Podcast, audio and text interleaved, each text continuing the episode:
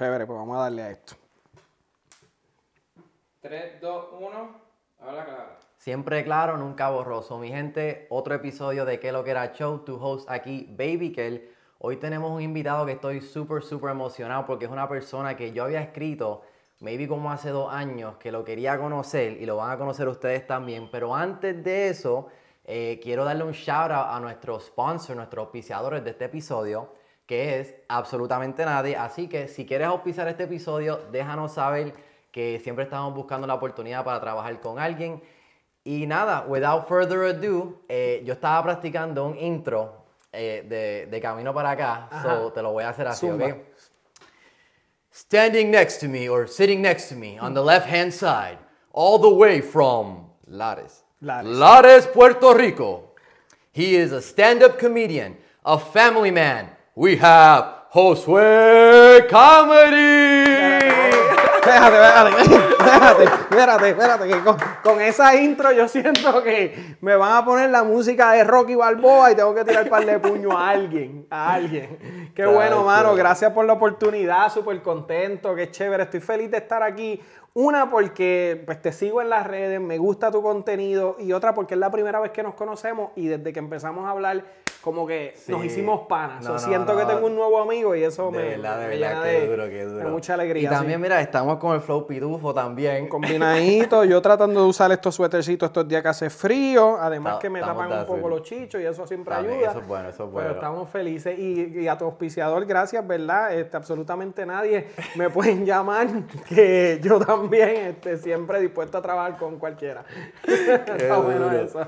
Oye, Josué, eh, yo dije eso de que yo había apuntado que te quería conocer hace dos años porque para que la gente, ¿verdad?, tenga un poquito de contexto y para que tú también sepas, porque esto tal vez a lo mejor para ti es como que bien random, como que ya el chamaquito me tiró, bla, bla, bla, pero para mí no es random porque hace como en el, dos- estamos en 2020, bueno, ya me vi como tres años, en el 2020 eh, yo había tomado la decisión de que me quería meter en la comedia y mi mamá como que yo hacía comedia un poquito más fuerte y mi mamá me decía, ay Kelvin, pero tú no tienes que, tú no tienes que ser tan grosero para ser chistoso. Y yo, ay mami, tú no sabes qué estás hablando. Y ella me dice, ay mira, e- esto es un comediante que él es bien chistoso y él, y él, y él no habla malo. Y yo, déjame acá.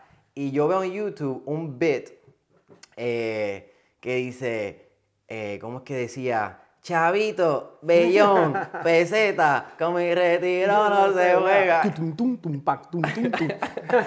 Yo vi ese bit y yo me meé de la risa. Y después de ahí yo empecé, ¿verdad? A ver tus otros videos de stand-up, pero no tenías tanto contenido en ese momento así de stand-up. Pero yo dije, diantre, este tipo es bien clever con sus chistes. Como que en ningún momento te fuiste a lo vulgar.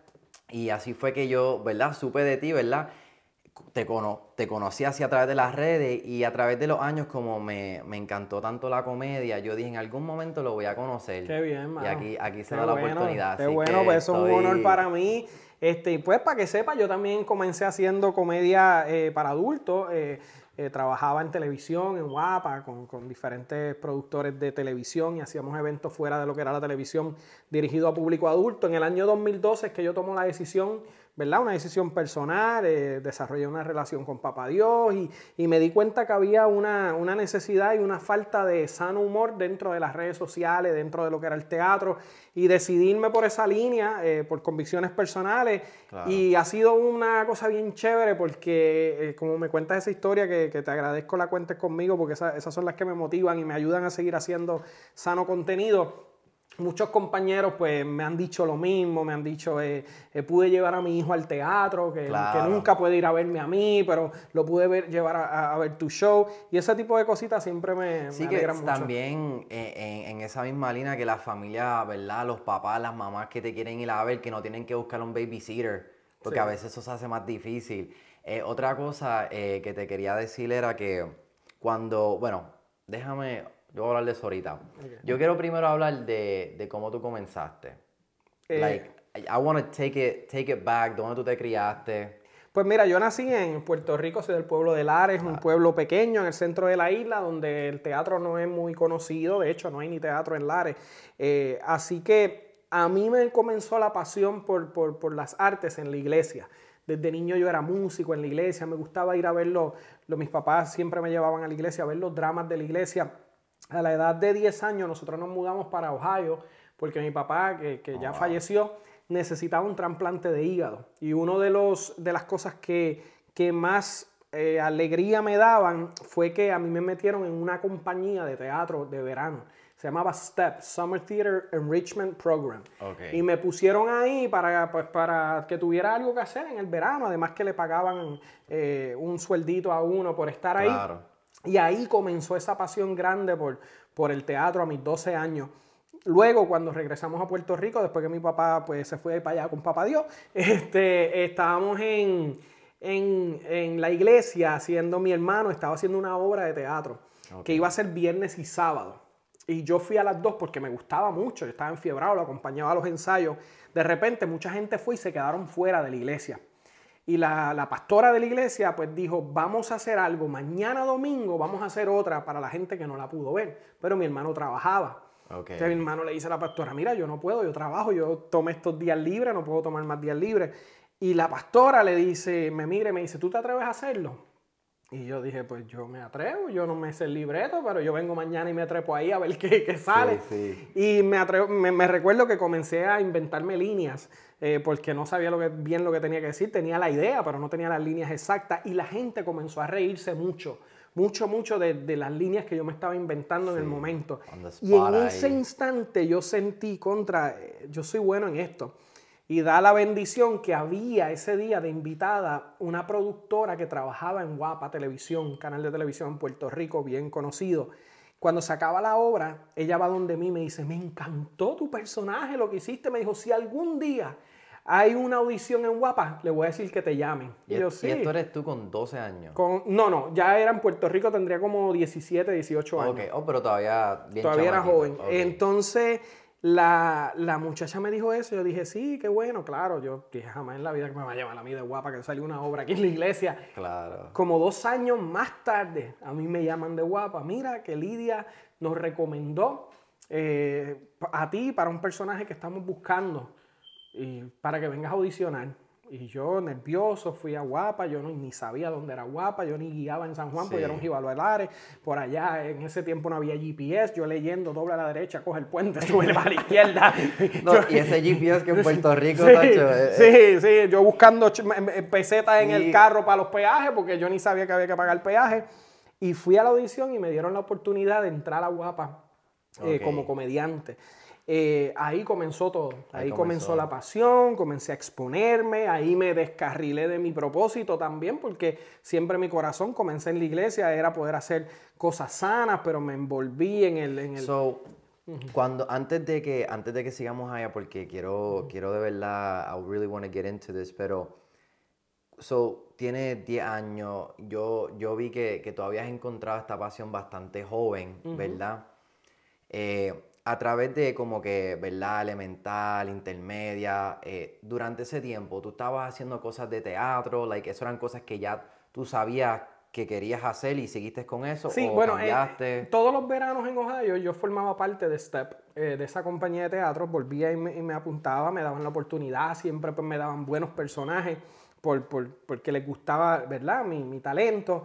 Eh, en la iglesia me metí en el grupo de drama. Son todas las oportunidades que habían, en la escuela me metí en el grupo de drama. En todas las oportunidades que habían para poder eh, estar envuelto en, el teatro, pues yo las aprovechaba. ¿Y por qué tú crees que eso como que, por qué tú crees que eso te apasionó? Porque eh, fue algo... Pues mira, si nos vamos profundo, yo pienso que la situación que nosotros estábamos viviendo como familia, que mi papá estaba enfermo, que mi mamá tuvo que dejar su trabajo en Puerto Rico para cuidar de mi papá, que llegamos a un estado donde no conocíamos a nadie, donde no conocíamos eh, el idioma, yo creo que era un refugio que, que me daba alegría y le daba alegría a mi familia porque verme en el teatro, yo me vestía de personaje en mi casa, hacía reír a mi mamá, hacía reír a mi hermana. Eso yo creo que además de ser un entretenimiento, algo que me gustaba, era un refugio eh, para, para sonreír, para pasarla bien, para hacer a mi familia reír. Y además, pues que ya yo tenía unos talentos, me gustaba la música, yo tocaba varios instrumentos desde niño, me gustaba mezclar la música con lo que hacía. Así que yo creo que era, un- era algo de gusto, de pasión, pero a la misma vez pues un refugio también, diría yo. Claro, claro, que en, en ese, en ese ambiente tal vez, ¿verdad? Te podías expresar, te sentías que eras tú, ¿verdad?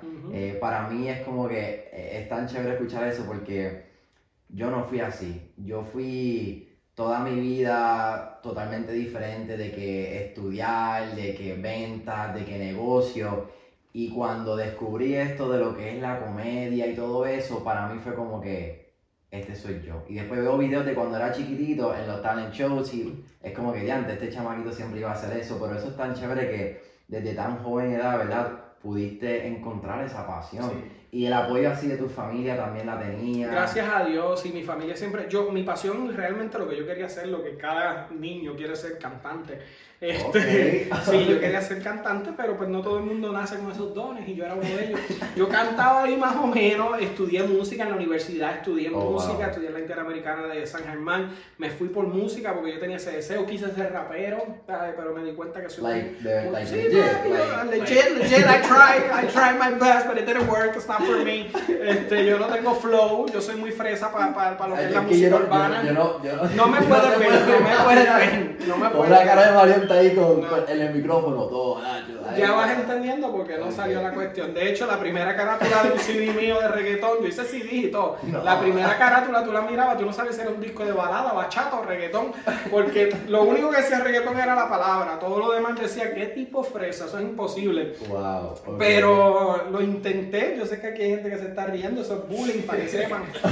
Este, y, y luego de ver que la música no era lo que me iba a dar de comer, pues, eh, pues sabía que me encantaba el teatro y, y, mano, fui a esa audición, o sea, todo se dio cuando, ¿verdad? Yo soy una persona de fe, yo creo que cuando tú naces con un propósito y papá Dios te entrega unos talentos eh, y tú confías en Él, Él va a mover las fichas para Claro, ubicarte en el lugar donde tú 100%. tienes que estar. Y yo creo pues que papá Dios movió la ficha para que ese día gente se quedara afuera, tuvieran que abrir otra función en la iglesia, mi hermano tuviese que trabajar, yo tuviera que Sí, estar ahí, la productora tuviese que llegar, verme, abrirme puertas que yo jamás iba a poder abrir solo. eh, y, ¿verdad? En el camino uno comete errores, uno se desenfoca, pero cuando tú estás claro que tú quieres hacer eh, en tu vida eh, tu propósito para lo que tú fuiste creado, pues, pues eh, papá Dios te va llevando. Sí, te, te, te va, y yo no creo, yo no creo en casualidades, tú sabes que Ujú. esa situación se habrá presentado así.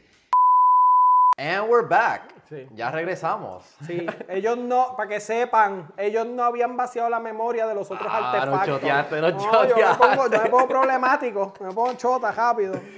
Lo, lo bueno es que todavía no habíamos empezado a hablar de lo que, de lo que íbamos Sí, a hablar, no, no, no, no, estamos no nos cortó. ¿Estamos, ¿Estamos bien? Estamos duros. gozando, estamos Ok. gozando. So, te da esa oportunidad, ¿verdad? De, de guapa. Eso era para, para audicionaste, hiciste un audition para ser un personaje que ellos querían. Eh, ¿Cómo fue esa experiencia y qué pasó después de ahí? Como que tu vida cambió. No, ¿Qué- qué- qué- fíjate, la, la- la- mi vi- no es eh, el que ha vivido, eh, ¿verdad? En Puerto Rico y ha vivido de la televisión sabe que, que es un struggle, eh, no es no es Disney, no es el momento más mágico de tu vida, son, son oportunidades bonitas que, que muchas veces no pagan bien, que son parte de un proceso, que son parte de un struggle, de, de un crecimiento, que conlleva unos sacrificios que a veces, mira, para darte un ejemplo, yo a veces me pagaban 35 dólares por sketch. Y, Wow. yo, y yo vivía en Lara y guiaba a San Juan y gastaba 42 Exacto, que en gasolina nada más. en gasolina y peaje. Eh, Eso no es, pero sí eso es parte de un proceso. No, mi vida no cambió, pero mi vida tuvo nuevas oportunidades que me ayudaron a acercarme más a mis sueños. Y eso es algo que la gente tiene que saber, ¿sabes? Claro. Eh, si tú tienes un deseo, un sueño, una meta, tienes que estar dispuesto a vivir cada paso del proceso. So, cuando... A, a menos que seas Bad Bunny, que, pues, que te Bueno, ¿verdad? Que, en el- no, ya en ese momento... que te pagas con tres temas y ya, pero... Y, y ya. No, pero ya. Y yo siento que para un comediante, and I can relate, ¿verdad? Porque yo hago comedia, pero tú sabes, tú eres- yo voy a decir, yo lo voy a decir, ¿ok? Porque para mí tú sí lo eres, pero tú eres como, tú estás como un espacio que eres como, puede ser un OG. O sea, un OG, OG para mí es como un Luis Raúl, pero tú, tú estás haciendo esto por, por años. Sí, yo, ¿Me entiendes? yo Tú estás haciendo esto por... por muchos años, este, gracias por lo de OG, Yeah, me no. volví a sentir rapero otra vez. Volví a- Este- este es tu momento. Muchacho, ya, papi, de aquí para el, para el estudio a grabar mi próximo tema, no te metas conmigo, plap. Este, pues mira, eh, yo llevo muchos años, sí, muchos años. Mi compañía la abrí en el 2012. Ok. So, justo el año pasado, 2022, cumplí los 10 años de Año, tener mi wow. propia compañía de producción. ¿Por qué abrí una compañía de producción? Porque nadie quería producir comedia familiar. Eran muy pocos los productores. Había uno en Puerto Rico que me dio muchas oportunidades, que se llama Nelson Lucky, que le doy mucho, ¿verdad? Le agradezco. Una emisora que se llama Nueva Vida, que me abrió las puertas también.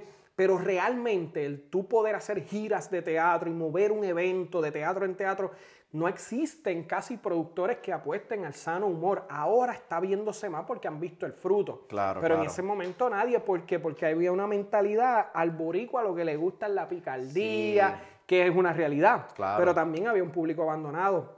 So, además de ya llevar varios años estando en el teatro haciendo comedia, pues en el 2012 decido abrir mi compañía Proyectos JT para crear proyectos eh, para la familia. de lo que, de lo que tú querías hacer. So, antes, porque quiero, quiero hablar un poquito más de eso. So, tú, cuando tú haces lo de guapa y todo eso, a través de todos esos años, tú estás haciendo más eh, sketch comedy, todavía no habías entrado en lo de stand-up, o en qué es lo que tú estabas enfocando eh, en cuestión de contenido, en teatro. Sí, yo no, yo no sabía que yo sabía hacer stand-up, que yo podía Ok. hacer stand-up. De hecho, yo no hice stand-up hasta después de estar en Guapa. Yo empiezo en Guapa en una comedia de mediodía. Luego, eh, eh, Sunshine Logroño, el productor en Puerto Rico, que Ok. tiene muchos programas de comedia, ha tenido mucho éxito por años, me pasa a trabajar con unos personajes muy pegados en Puerto Rico que se llamaban Susa y Epifanio. Y yo hacía del sobrino de Epifanio. eh, eh, Carmen Nidia y Víctor Alicea son los que personifican a Susa Epifanio. Ellos hacían shows de no le podemos decir stand-up porque es en personaje y hacían sketch juntos, pero me comenzaron a llevar a los teatros a participar con ellos. Como un personaje Como, ahí. como el personaje que yo hacía, pero me daban la libertad de hacer como unos tipos monólogos era, era tu personaje, ese era el chef. No, era el sobrino de Epifanio. Era el Ah, sobrino, ok. eso antes del chef. Y entonces yo empiezo a hacer del sobrino de Epifanio y me empieza a gustar esto de estar solo en el escenario, porque yo a veces salía un ratito solo en lo que ellos se cambiaban o, salía en un momento de escena, pero todavía no era estando porque estaba en personaje, lo que hacía era que cantar una que otra parodia. Luego, cuando empiezo a hacer el chef, se acaba Sucede Epifanio, Sunshine me pasa. Me gusta porque cuando yo hago así, tú me miras la mano. Sí. A ver si qué va a hacer. Así que tú puedes ir a- tú puedes hacer la que yo miro para allá wow. A ver qué sale de aquí. Este, cuando, su- cuando paso de Sucede Epifanio a Sunshine, es que le presento a Sunshine, a Sunshine Remix, el personaje del chef, que era el chef Caco Viste. El personaje del chef pega en Guapa y me invitan a un grupo de comedia que se llama El Cartel de la Comedia, que eran unos comediantes puertorriqueños, Danilo Buchama, Alejandro Gil Santiago, Mario Ok. Villay. Me invitan y yo empiezo a hacer opening para ellos como el chef. No todavía estando, porque yo no considero que un show con personaje es eh, o sea, eso es más un sketch, un monólogo. es- es más un, sketch, porque sí. está, está, yo pienso que stand-up es cuando eres tú como tú, eh, contando historia, contando chistes. Pero entonces la gente, yo, yo estaba en personaje, pero yo estaba tirando unas rutinas chulas y la gente empezó a gozarlas mucho. En un momento dado, uno de los muchachos no puede estar, que creo que fue Francis Rosa. Ah, y no, Dani- pero tú tienes una suerte de que cuando no pueden estar, ese sí, es tu mano. Y, Dani, y me dice Alejandro Gil, que era quien estaba a cargo del, tú puedes hacer una rutina como tú. Bueno, pues vamos a darle, yo me zumbo. Y yo creo que esa fue la primera vez que hice una rutina fuera de personaje y la gente la pasó bien, yo me lo disfruté y el resto, pues... eh, Ese, el, eh, porque quiero seguir por ese lado de stand pero antes de que lleguemos ahí, eh, ese lado de, de crear el personaje y todo eso, ¿cómo fue que tú eh, creaste ese personaje? ¿Eso fue, tú creaste este personaje, hiciste videos en YouTube y después de ahí es que te cogieron cómo es que esa parte No, cuando yo hice el Chef Cacoviste, YouTube todavía no era algo fuerte, en- por lo menos en Puerto Rico, que en Estados Unidos creo que ya estaba sonando mucho. A mí me gustaba escribir personajes, eh, porque yo siempre he sido libretista. Eh, eh, una de mis fortalezas es, es- es el escribir. Escribir. Yo escribo obras de teatro, escribía sketches para televisión, escribo mis propios stand-up. Y un día estoy, cuando yo fui asistente de vuelo, flight attendant, en New Jersey, en mi apartamento con mis roommates, estábamos cocinando. eh, comidas típicas de nuestros países o estados. Sí. Y a mí me tocó hacer un mofongo. Y yo recuerdo que yo empiezo a vacilar con ellos, pues a ellos les gustaba el reggaetón. Y ponían reggaetón, no sabían nada, pero bailaban. Entonces yo empiezo a cantar la receta que le estoy haciendo. Y empecé a coger plátano en la mano, lo picas en rueditas, después poco a poco lo fríes en la ollita. Mientras se está friendo, preparas el pilón para que cuando esté ready lo maches con, lo machacas con emoción. y, y ese era el vacilón que yo hacía. Y yo dije, contra, eso está bueno para un personaje, un chef que cante la receta. Y lo escribí. En una reunión de productores eh, y de libretistas, de libretistas con Sunshine, eh, él dice, ¿alguien tiene una sugerencia de un personaje? Eh, y yo dije, yo tengo uno, pero es mío. Porque puede pasar como libretista que tú presentes un personaje, ah, pues fulano. sí, y sí. se lo dan a otra persona porque claro, tú, lo- tú eres el libretista, no necesariamente tienes que personificarlo. Claro. Y yo me acuerdo, dije, yo tengo uno, pero es un personaje mío. Y, y, y si Sunshine ve esto, te mentí. perdóname, perdóname Dios. porque, mintió. porque yo te dije que ya yo lo hacía en actividades privadas. Eso es embuste. perdóname Dios. Este, pero yo quería asegurarme que, Claro. porque yo sabía que había algo ahí. En efecto, eh, él, él- él me llamó un día, mira, el personaje ese del chef, hazlo. Eh, yo decía algo que era un poco doble sentido y me decía, pero tienes que marcar eso, usarlo en, toda la, en todos los sketches. Y por eso se convirtió en algo un poco, eso fue en el 2010, un poco doble sentido el personaje. En el Ok. 2012, cuando decido no hacer más, eh, solamente hacer comedia familiar, lo guardé. Guardé el personaje, dije, pues esto murió porque lo que la gente sí, lo lo conoce y... cuando entro a radio, eh, una emisora cristiana, se llama Nueva Vida, eh, la persona que me lleva me dice, mano, el personaje ese que... Yo, muchacho, tú eres loco, eso era, eso era doble sentido. Me dice, no, pero modifícalo, que eso está bien bueno.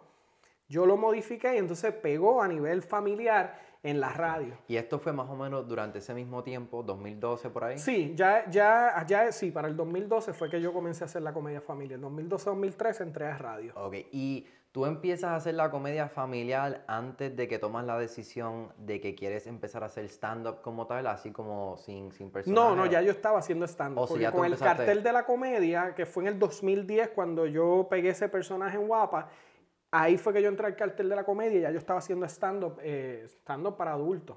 Ok, pero ya ahí entonces pasan los años y ahí es que decides tomar la decisión de que quieres hacer Sí. comedia. ¿Qué es lo, tú dirías que, ahora quiero hablar un poquito más de lo que estábamos hablando, de lo que es la comedia sana, ¿verdad? Eh, de las oportunidades y todo eso. Cuando empezaste a hacer ese, ese tipo de, de comedia sana, ¿verdad? Que no se te dieron las oportunidades.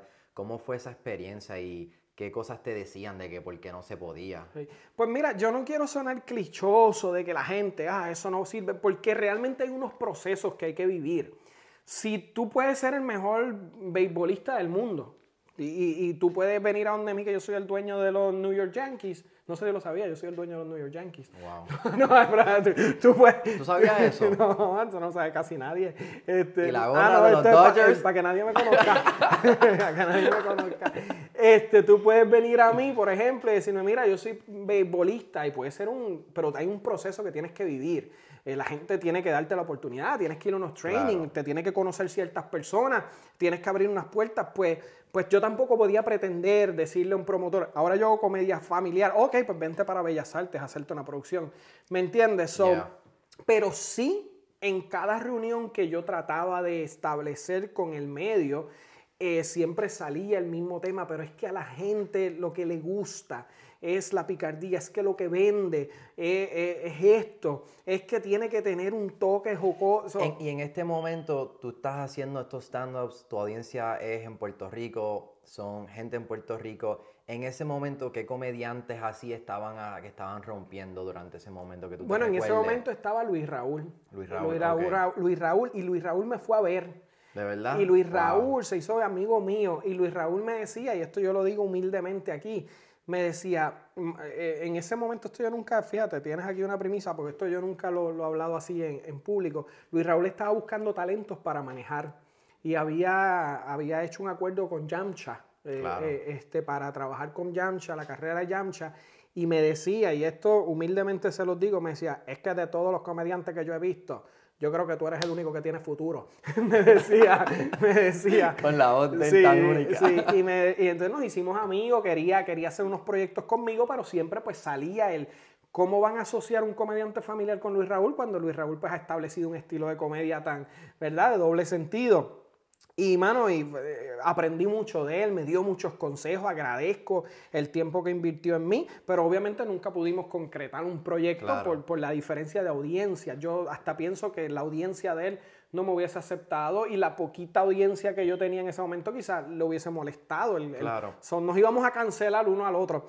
Pero sí, eh, al Luis Raúl decirme algo como eso, como que tú tienes futuro, ir a mi show, verme, reírse, eh, me invitaba a su show y me presentaba, párate, mira, este muchacho que ustedes ven aquí va a ser el próximo stand-up comedian, pues eso me dio mucha, mucha ganas de hacerlo y me dio mucha credibilidad. Claro. Porque te lo está diciendo el más duro de todos. Algo, algo que, que, él te, que él te habrá dicho que en cuestión de, de la comedia como tal, que te recuerde un consejo o algo así que Ahora simplemente tener ese estar alrededor. Bueno, él me dio muchos consejos en cuanto a, a, ¿verdad? las estrategias para escribir, el ritmo. Mira, no debes de tener al público más de dos minutos sin un punchline. Eh, él me dio mucha, mucho consejo de no mezclar. Esto era algo muy mucho que él me enseñaba. No mezcles el productor con el comediante ten tu, tu negocio de, de, productor y ten tu negocio, tu, tu, imagen, que no te vean como un businessman, que te vean como un artista.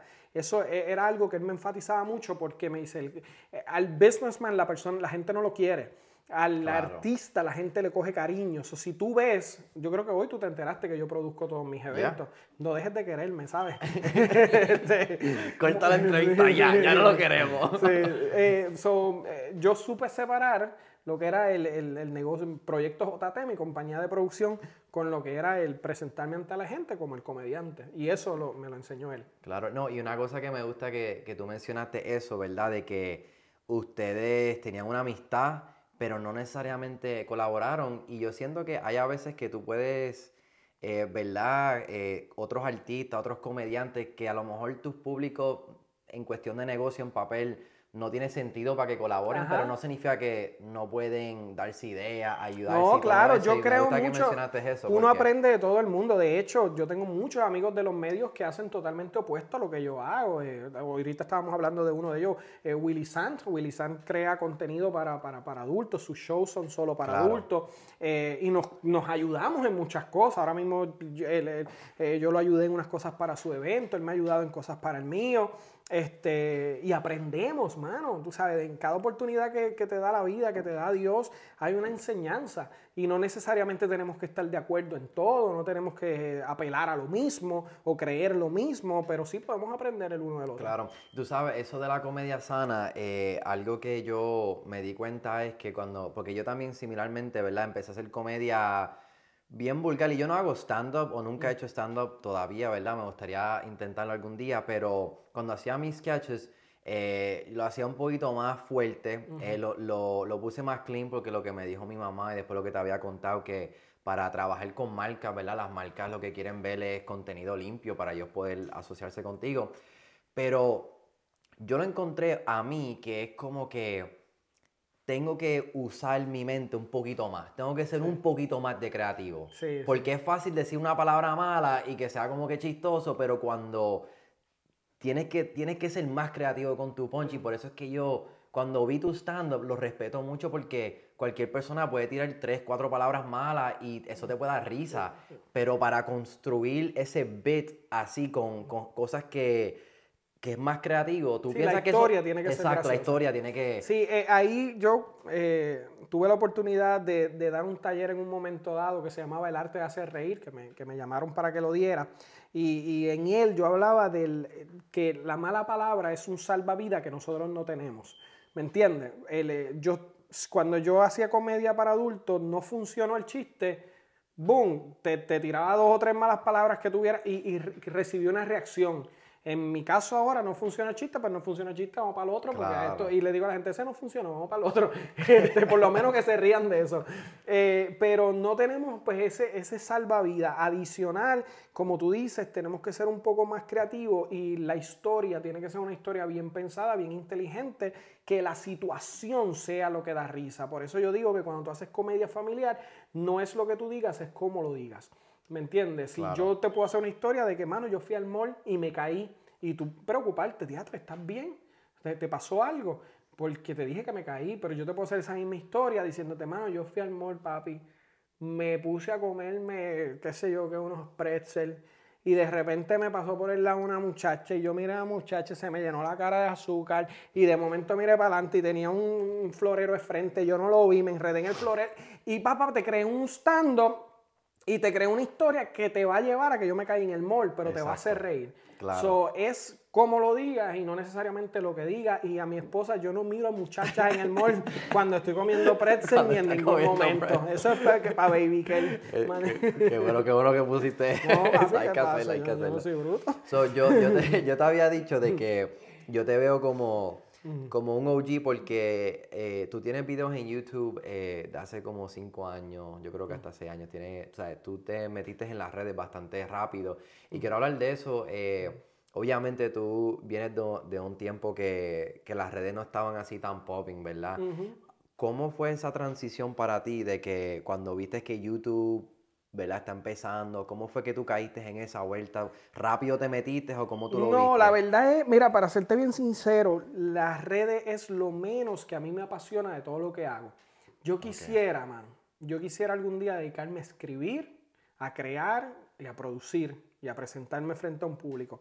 Las redes son parte del negocio y tú no te puedes negar a ellas. Ese es como tu marketing. Eh, yo aprendí que en un mundo cambiante tenemos que estar dispuestos a cambiar. Eso es así. Eh, si nos quedamos en lo mismo, pues eh, va, el mundo va a cambiar y tú te vas a quedar en lo mismo. Y entonces, pues obviamente abro lo que son las redes sociales. Yo tuve MySpace. Este, Yo también, yo también lo y, tuve. y de MySpace, pues me- todo el mundo me decía, no, Facebook es lo que ellos. Facebook es una porquería, eso tú no le puedes poner brillito, ni le puedes poner luces, ni nada de esas cosas. Este, pero me di cuenta que sí, abrí el Facebook y entonces abrí la- las redes sociales, pero no las trabajaba muy bien porque no me apasiona, no le encontraba el, el, el, el fun cuando veo que ya el negocio comienza a depender de literalmente las redes. O sea, yo, gracias a Dios, al apoyo de la gente, a mí se me llenan las giras en Estados Unidos y yo no conozco una emisora de radio en Estados Unidos ni un canal de televisión para promocionarme. Eso Claro. pasa por la conexión que ha habido en las redes. Eh, pues empiezo a ser más intencional en poner eh, sketches en las redes, contenido en las redes y pues mano, no soy el tipo que más seguidores tiene, pero tengo, tengo una base suficientemente sólida de gente que le gusta lo suficiente para, para comprar un boleto, para invitar Para a alguien, para regar la voz y sobre todo para regresar. Claro, claro, claro. Eh, porque una vez tú haces una audiencia, si tú logras que vayan una vez y vuelvan, pues ganaste, mano. El problema es cuando no cuidamos el producto que vamos a presentar y el que fue dice, ah, un minuto me hace reír, pero una hora y media yo no lo Sí, aguanto. No, y eso es, eso son dos cosas totalmente Sí. diferentes. Y eso, pero en, eh, cuando más o menos como yo creo que es 2013, 2012 a 2014, esos años fueron bien grandes para las redes cuando, cuando tú estás haciendo tus stand-ups, ¿verdad? Que tú lo estás grabando, lo pones en YouTube y todo. Tú más o menos te, te enfocaste más como que en el negocio de stand-up, de lo que voy a hacer, um, o veías esto como de las redes como que "Hmm, esto viene por ahí, debo de hacer algo. No, realmente yo lo veía como una- un lugar para, para- para conectar con la gente y vender boletos. De hecho, ahorita me preguntaste si la televisión me cambió la vida. La televisión no me cambió la vida, pero esa rutina que tú hablaste de Chavito Bellón Peseta, esa rutina sí me cambió la vida. Porque ahí, cuando esa rutina se fue viral, eh, de Chavito Bellón Peseta, que fue mi primera rutina de stand-up que yo pongo en las redes, fue que yo adquirí credibilidad. De, espérate, el chamaco que dice que hace stand-up para la familia, da risa. ¿Me entiendes? Porque la gente iba a mis eventos. Esa rutina fue un Bellas Artes lleno, pero es porque yo estaba en radio. Y yo jalaba eh, y, y las Sí, cosas que yo hacía con los personajes en radio, la gente le gustaba mucho y querían verme en el teatro. Pero era, era un nicho de San Juan que escuchaba la emisora. Eh, esa rutina me sacó de ahí, esa rutina me permitió viajar, esa rutina me permitió que universidades empezaran a contratarme, que iglesias empezaran a llevarme a sus actividades. Eso, esa rutina de, de, de Chavito Bellón Peseta, esa rutina sí me cambió la vida a mí. Wow, wow. Y ahora con las plataformas como TikTok. De hecho, pude comprar los Yankees, no sé si les dije que... ah, por- por- con esa rutina. rutina. Ese es el dinero de YouTube. Pero con ahora, ahora con las redes, ¿verdad? De, de TikTok y los Reels en Instagram, ¿cómo tú, porque quiero hablar un poquito también de- del lado de tu negocio, pero cómo tú, ¿verdad? How do you adapt tu negocio para ¿verdad? Con esto que viene nuevo, cómo tú incorporas eh, tu producto, ¿verdad? Para que vaya con las redes. ¿Tú tienes una estrategia que usas ahí o eso es más como que... Pues mira, yo ponerlo ahí, lo que hay. Yo estaba tratando de, de- de crear cosas que yo veía que la gente consumía. Y eso a mí no me funcionó. Tú me estabas hablando de eso ahorita y hay gente que le ha funcionado eso. Déjame estudiar qué la gente consume. Hasta que yo me di cuenta, ¿verdad?, que, que- que tenía que comenzar a ser más original. Eh, ahí fue que empecé a tratar de bloguear con mis amistades. eh, y el vlog empezó a verlo más gente.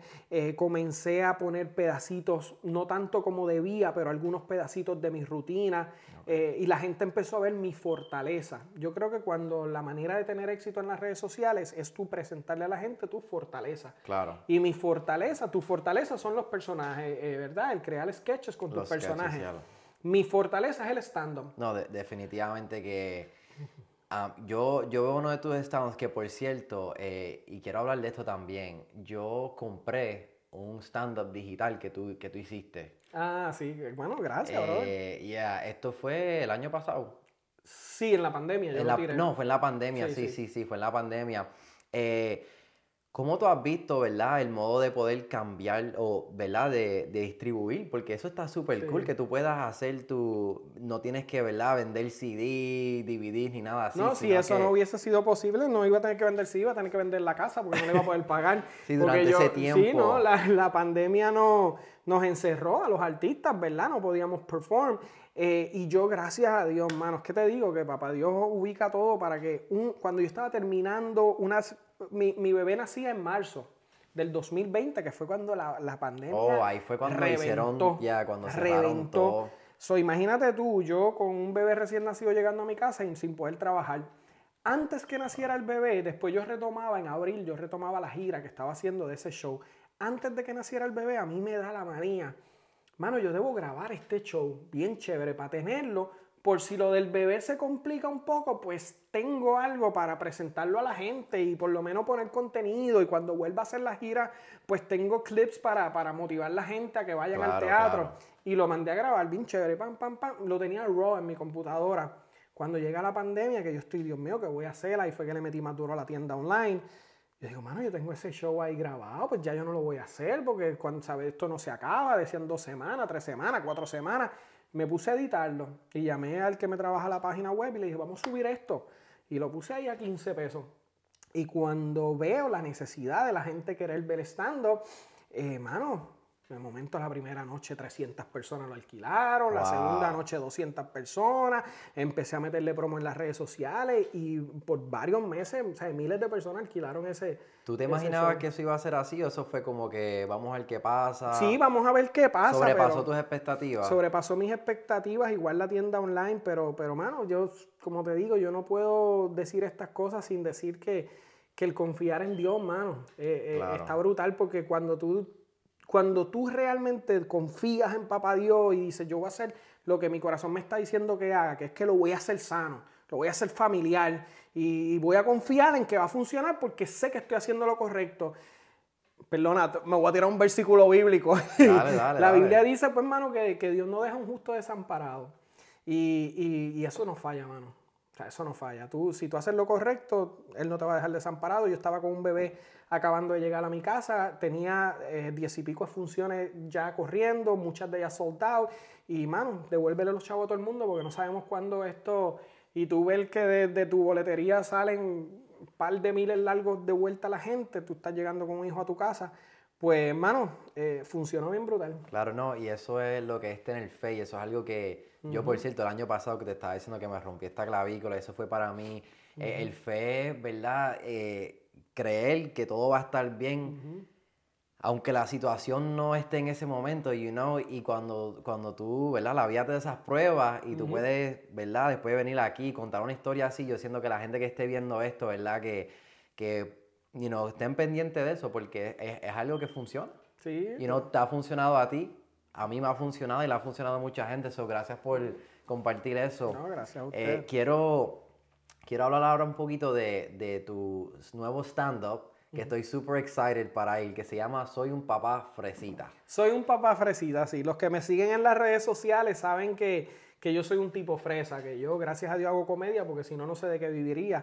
Yo no soy handyman, yo no sé cortar patio, yo no sé, yo no sé arreglar carro, yo a mí yo soy el único que en casa no llaman para que ayuden nada, porque saben que voy a hacer más revolú que lo que voy a ayudar. Entonces, al tener un bebé, en medio de la pandemia, eh, tuve que tratar de, de, Tú no podías traer a alguien a tu casa para que te montara la cuna, este, ni para que le montara la bicicleta al nene. Este, de repente hay un montón de situaciones que tú tienes que enseñarle a tu hijo para que sobreviva y tú como fresa no lo sabes hacer.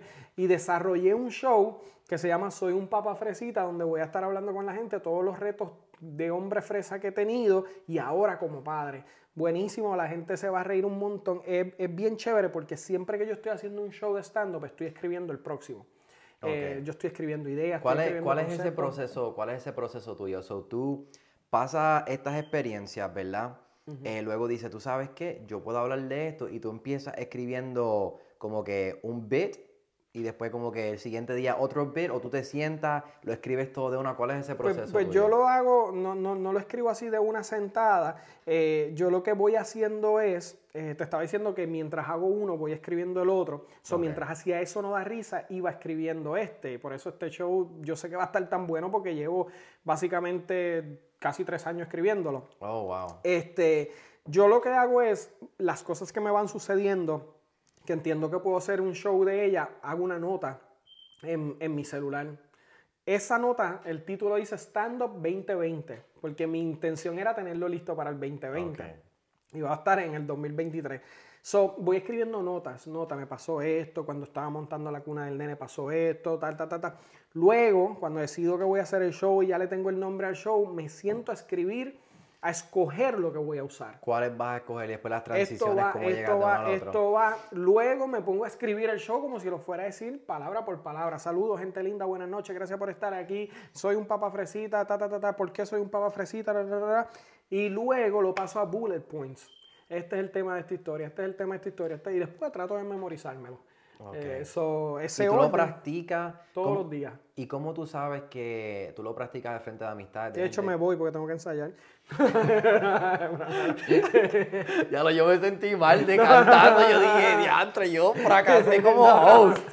no, no, esto está buenísimo. ¿Cómo lo practico? Este, primero lo leo. Lo leo, lo leo como si estuviera leyendo un libro. ¿cómo, ¿Cómo tú sabes que ¿verdad? Porque si, yo siento que si yo le digo chistes a mi amistad o lo que sea, se van a reír. ¿Cómo tú sabes que ese stand-up va a funcionar cuando, ¿verdad? ¿Cómo tú compruebas ese, que ese material va yo a creo que ya yo lo sé. Obviamente puedo fallar, puedo hacer un chiste que no funcione, se elimina o se mejora.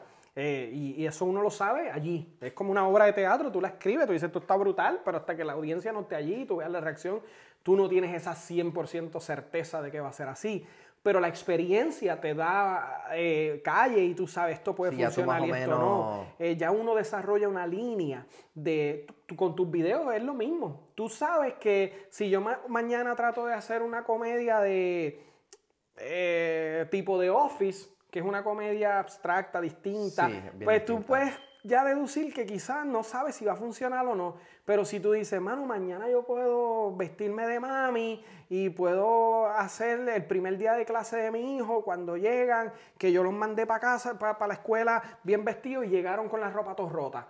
Pues tú dices, esto va a funcionar porque ya tú conoces a tu audiencia, ya tú sabes. Ya, tú conoces esa gente que. So, al principio, eh, eh, mis, mis plataformas eran comedy clubs, eh, cumpleaños, lugares donde me podía arriesgar un poco más.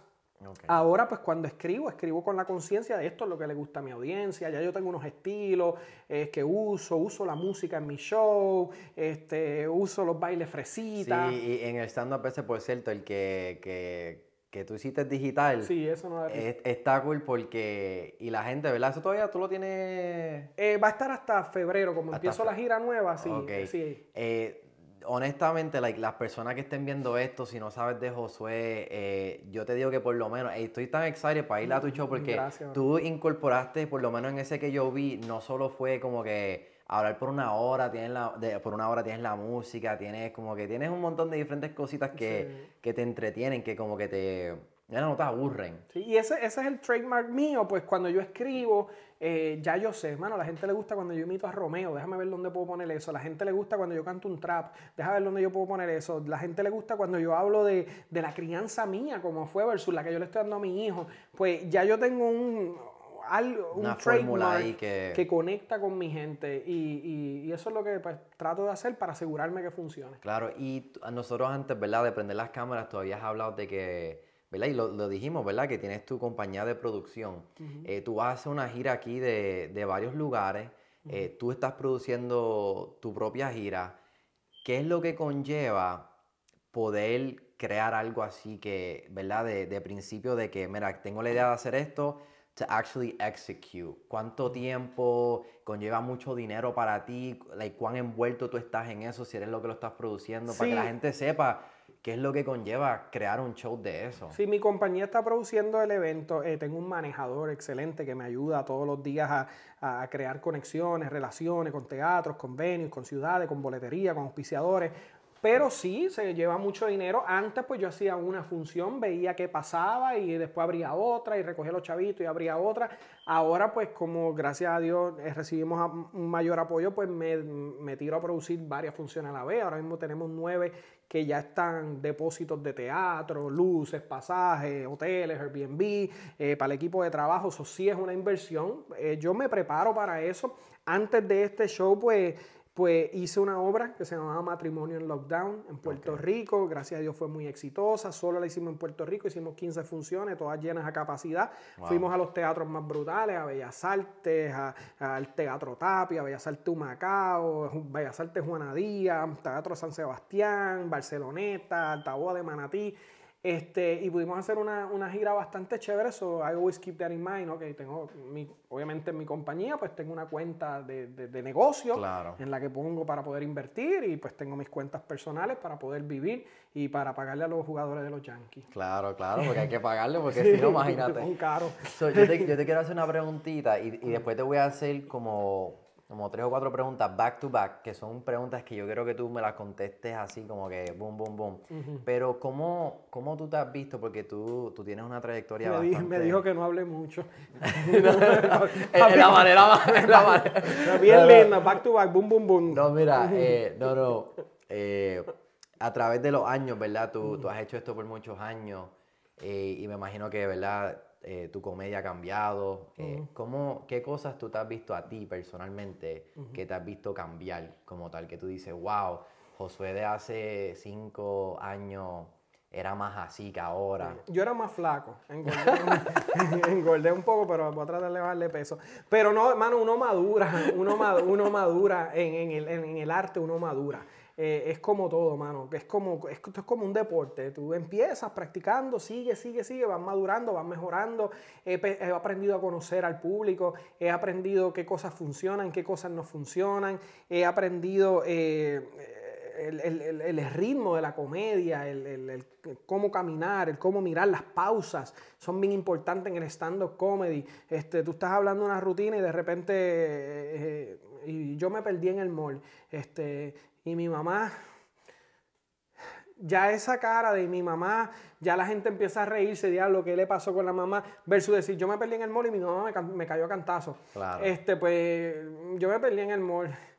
Y cuando mi mamá me encontró, esas pausas uno las va aprendiendo. Cuando uno empieza, no. Cuando uno empieza, uno quiere Sí, tirar lo- todo lo el chiste dice- para, tratar de, de- de agarrar esa risa. He aprendido a tener paz. Empieza con calma. Tiene muy buenos chistes en esta hora de, de rutina, en esta hora y media. Si los primeros tres minutos la gente todavía está calentando, no te desesperes. Eso sí, uno madura. Ok.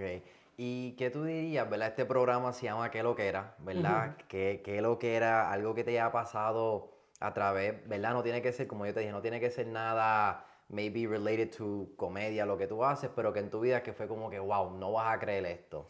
Pues mira, qué lo que era, tengo varias historias, pudiésemos hablar del- de, ¿verdad? Si nos queremos ir más serios, de la primera, de qué lo que era, que, que eh, abren otra función en la iglesia, me ponen a mí, está la productora de Guapa, pero qué lo que era de algo que me ha pasado, que la gente puede decir, a rayo, una vez, yo he hecho show en todos lados, he hecho show en cárceles, yo he hecho show en, en, en iglesia, en baby shower, yo he hecho show en despedidas de soltera, en todos lados yo he hecho show. Y una vez me tocó hacer un show en la Corte Federal en Puerto Rico para los, a- para los jueces y a alguien le dio Ya con invitar a los aguaciles.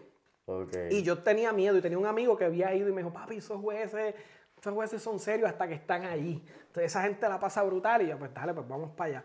Pues en efecto, yo empiezo a hacer la rutina, pero hay unos aguaciles de estos que quieren ser, tú sabes, lo más... Claro. Eh, y hay uno que está medio serio y cometió un error, que fue una de las cosas que aprendí en el camino, que la persona que fue con una mala actitud, no hagas un esfuerzo por ganártelo. Porque él, él no, se, la, no la va a pasar bien. O sea, él fue a ponértela difícil.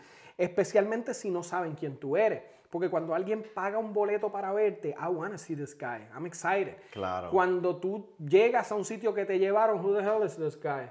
What is, he, is, gonna- is he funny or not? ¿Me entiendes? Eso te los- y yo veo que el tipo, pues yo me propongo, eh, como comediante, este tipo yo me lo gano, error. Y yo me acuerdo que estaba haciendo del chef Caco Viste, y yo empiezo a vacilar con él. Mira, papix, ¿estás serio? ¿Qué pasa? ¿Esto es un show de comedia? ¿Esto es un funeral? Mira, alguien que le deje saber a él, denle un memo, que es para que se ría. Y empecé a vacilar, y yo veo que el tipo cada vez se enoja más.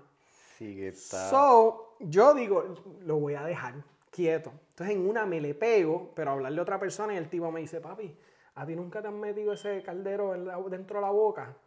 Y yo dije, tía, tía, tres de tipo. Yo dije, y este tipo yo le caigo mal de verdad.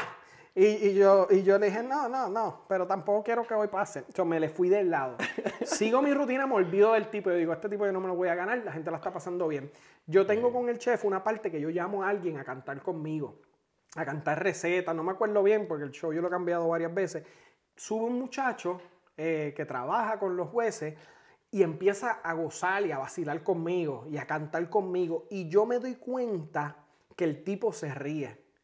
Y brutamente yo pues regreso al tipo y digo, ¡eh, diablo! Yo jamás logré que este tipo se ría y a ti que no te están pagando lo hace reír. Y ahí todo el mundo explotó a reír. Entonces la gente empezó a reírse tanto que él se sintió como que se estaban riendo de él. Y el tipo se ha parado, brother.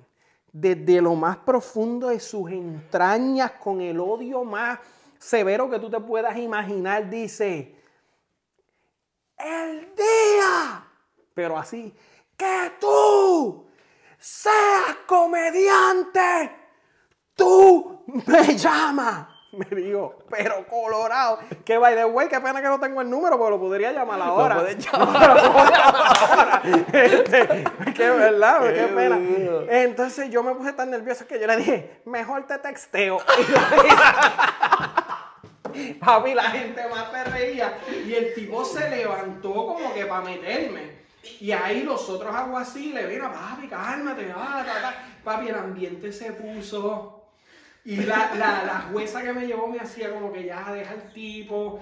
Y todo el mundo esto. Yo me faltaban como 20 minutos de show, awkward as heck. Sí, la cuestión fue que al final pues vino la, vino los aguaciles y dijo, mano, disculpa, este tipo siempre es así, él es bien amargado. Y la jueza me dijo, nosotros le vamos a abrir una investigación porque ese tipo está demasiado violento, él no debe estar armado. So, yo no sé qué pasó con el, con el caballero. We're back, we're back. Tuvimos otro delay, pero seguimos. Pues nada, básicamente el, el- el- luego pues me dijeron que iban a, a- a abrirle hasta una investigación al hombre porque estaba muy violento últimamente. Este, y yo dije, pues, allá ustedes, yo lo que sé es que yo me quiero ir de aquí. Eh, y entonces hasta me, mano, hasta me, me, me, me escoltaron para afuera algunos de los aguaciles porque no sabían Sí, si el no hombre iba a sabían, estar allí ajá. esperándome. Ese es el verdadero heckler, lo que- como le No, dicen papi, acá. ese es el verdadero hater. Hater, Ese ese tipo no era ni heckler. hater tenerlo ahí, no en los comentarios, sino lo tenía. Yo creo que él estaba tan molesto por algo ese día y lo llevaron allí a un show de comedia que él no quería estar, que se las desquitó conmigo. Pero nada, aquí estamos, seguimos Qué- haciendo comedia, haciendo a la gente Claro. reír y él pues yo no sé si todavía es algo así. Sí, no sabrá Dios, ¿verdad? A lo mejor le está viendo esta entrevista y... y- Quizás se acostumbró a estar tanto en la cárcel que ahora estás preso.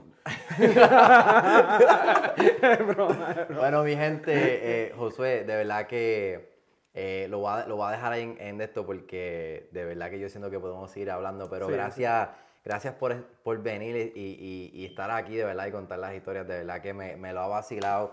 Eh, nada, di a la gente dónde te puede conseguir en las redes y todo eso. Pues mira, este, nada, te agradezco. Antes que todo, te agradezco la oportunidad a- aquí a tu productor. La pasé brutal. eh, qué bueno conocer gente que le está metiendo, que está con conciencia tratando de crear también contenido familiar.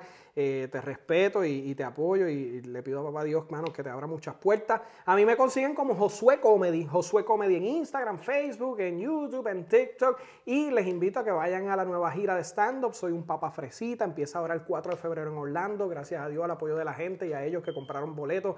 Está sold out.